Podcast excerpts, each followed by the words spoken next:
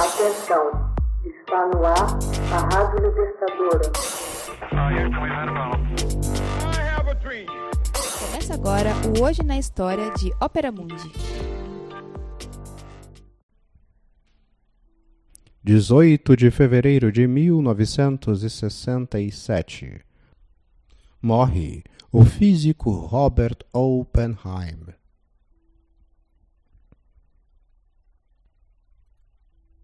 No dia 18 de fevereiro de 1967, morre em Princeton de câncer na laringe Julius Robert Oppenheimer, o físico que dirigiu o projeto Manhattan para o desenvolvimento da bomba atômica durante a Segunda Guerra Mundial. Nascido em Nova York em 22 de abril de 1904, era filho de um rico comerciante alemão de tecidos e da artista Elle Friedman, ambos de ascendência de família judaica e sem tradição religiosa. Ingressou na Universidade de Harvard em 1922 e graduou-se em 1925 com um título que, em latim, a tradução significaria a maior das honras. Viajou em seguida para a Inglaterra para conduzir pesquisas sobre orientação de J. J. Thompson no laboratório Cavendish da Universidade de Cambridge. Em 1926, foi para a Universidade de Göttingen para estudar com Max Born, obtendo seu PhD aos 22 anos. Ali, publicou junto com seu professor importantes contribuições para a nova teoria quântica. Retornou a Harvard em 27 para estudar e pesquisar física e matemática. No começo de 1928, estudou no Instituto da Califórnia de Tecnologia e lecionou como professor assistente na Universidade de Berkeley. Oppenheim passou a ser reconhecido como um dos pioneiros da escola estadunidense de física teórica. Fez importantes pesquisas em astrofísica, física nuclear, espectroscopia e teoria quântica de campos. Deu importantes contribuições à teoria da chuva de raios cósmicos e, na década de 30, foi o primeiro a escrever textos sugerindo a existência do que hoje é conhecido como buraco negro. Em novembro de 1940, casa-se com Catherine Harrison, uma estudante de esquerda da Berkeley, com quem logo teve um filho. Quando começou a Segunda Guerra Mundial, envolveu-se com entusiasmo nos esforços que já se desenvolviam no laboratório de radiação Lawrence para a produção de uma bomba atômica. Foi convidado para assumir os trabalhos de cálculo de nêutrons em junho de 42. O general Leslie Groves nomeou o diretor científico do projeto Manhattan. Sob sua direção, foram construídos laboratórios em Los Alamos.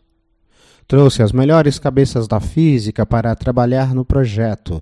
No final, administrava mais de 3 mil pessoas e tratava de resolver os problemas teóricos e mecânicos que surgiam. Em 1944, nascia no próprio Los Alamos seu segundo filho com Catherine. O trabalho conjunto dos cientistas resultou na primeira explosão nuclear em 16 de julho de 1945, denominada a Trindade. Após a guerra, foi nomeado presidente do Comitê Consultivo da Comissão de Energia Atômica cargo que desempenhou de 47 até 52. Foi no exercício dessa função que manifestou forte oposição ao desenvolvimento da bomba de hidrogênio, o que o levou a entrar em conflito com o físico Edward Teller, que acreditava que essa arma fosse fundamental para deter o comunismo. Juntou-se a Enrico Fermi e outros célebres físicos para pressionar o governo e interromper o desenvolvimento da bomba H, fundamentalmente porque é melhor a derrota na guerra do que a vitória obtida às custas de um enorme desastre humano.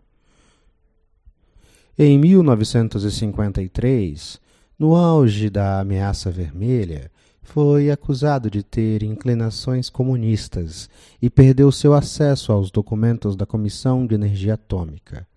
Oppenheim foi vítima do marcatismo. Uma das audiências concluiu que ele não era culpado de traição, mas decidiu que não poderia ter mais acesso a segredos militares.